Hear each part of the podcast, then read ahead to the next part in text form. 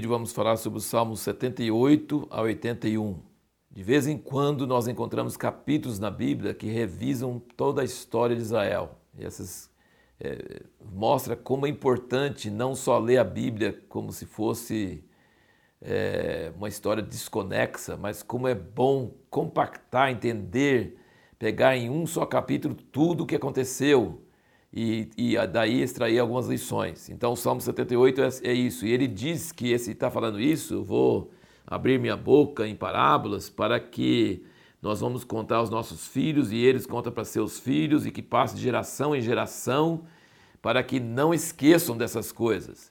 E o, o tema central desse capítulo todo conta, conta a história desde o início até Davi, que é a época de Asaf mesmo, né? Então, é interessante notar que ele enfatiza que Israel sempre é rebelde, infiel, falso. Quando Deus mal dá por fé, eles já viraram, já, já traíram ele. E quando eles voltam, eles voltam, mas não voltam de coração. No versículo 36 ele falava: Todavia lisonjeavam-no com a boca com a língua lhe mentiam, pois o coração deles não era constante para com eles, nem foram eles fiéis à sua aliança. Isso aí ele mostra direto, desde o Egito até a época de Davi, ele fala que foi assim. E aí, por outro lado, ele mostra que Deus fica com raiva, com ira e castiga eles, mas tem hora que Deus fica com compaixão deles e compadece deles, mesmo eles não merecendo, mesmo eles não fazendo nada.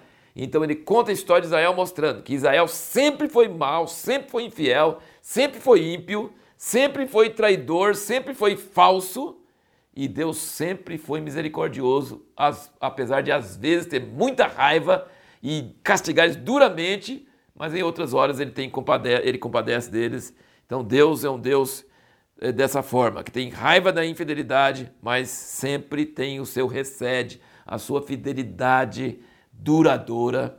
Só que tem um negócio, eu queria que você responda a pergunta: em que aspecto os filhos de Israel têm sido fiéis a Deus? Eles nunca deixaram de ensinar seus filhos, para seus filhos ensinar seus filhos, para seus esses aí os netos, bisnetos, por milênios eles conservaram essa história. Qual a história? Da sua infidelidade e da fidelidade de Deus. Mas foram fiéis nesse ponto. Eles não deixaram a palavra de Deus morrer, sumir, desaparecer. Eles ensinaram seus filhos, seus filhos ensinaram seus filhos por milênios, até hoje. Essa fidelidade, do meio de todas as outras infidelidades deles, e juízo de Deus sobre eles, mas essa fidelidade deles é o que faz eles ser um povo até hoje. Senão já tinha sumido há muito tempo, tinha deixado de ser povo. Eles são judeus, eles são israelenses hoje até hoje, sabe por quê? Porque foram fiéis em conservar a história da sua infidelidade e da fidelidade de Deus. Já pensou? Ser fiel em conservar a história da infidelidade e da fidelidade de Deus. Mas nesse aspecto eles foram fiéis. E o povo foi mantido, tem identidade até hoje, e Deus vai abençoar eles por causa dessa fidelidade. Então, eles podem ter sido terríveis em todos os aspectos, mas nesse sentido, eles foram fiéis. Eles conservaram a memória. E esse salmo, como o Salmo 78, tem grande parte nisso, porque eles cantam isso, eles resumem isso. Outra coisa que fala nesse salmo, ele mostra que Deus rejeitou Efraim, que é o reino do norte. Versículo 60, ele fala: desamparou o tabernáculo em Siló, a tenda sumada entre os homens, dando a sua força ao cativeiro. O que é dar a sua força ao cativeiro? A arca, que foi lá para os filisteus, e a sua glória à mão do inimigo entregou o seu povo à espada e colonizou-se contra a sua herança. E aí, segue aí por diante.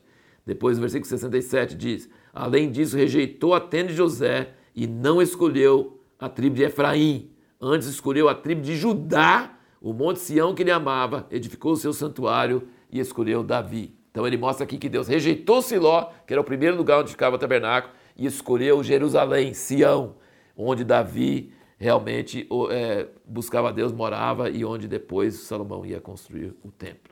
Salmo 79 é um salmo típico dos filhos de Asaf, que nós falamos de lembrar do passado, de chorar diante de Deus por causa do presente e pedir a Deus para ter misericórdia e intervir. E tem aquela famosa coisa que eu falei no vídeo passado, versículo 5. Até quando, Senhor, indignar-te-ás para sempre?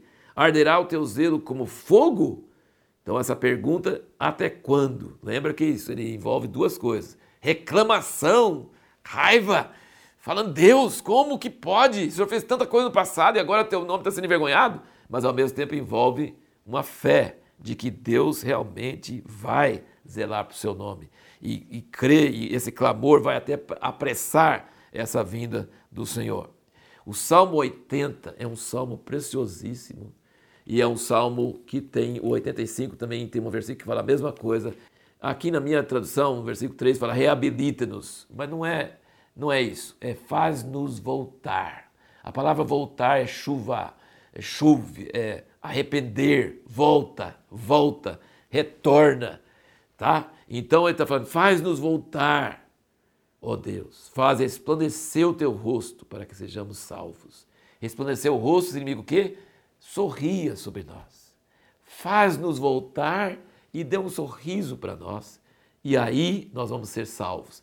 A gente pensa que sempre que salvação significa vida eterna. Eles não estão pedindo isso. Eles estão pedindo para ser salvo da, da angústia, da, da, dos problemas, dos inimigos. E ele repete esse versículo aqui, ó, no versículo 7.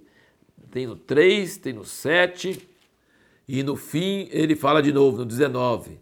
Faz-nos voltar, Senhor Deus dos exércitos, faz resplandecer o teu rosto para que sejamos salvos.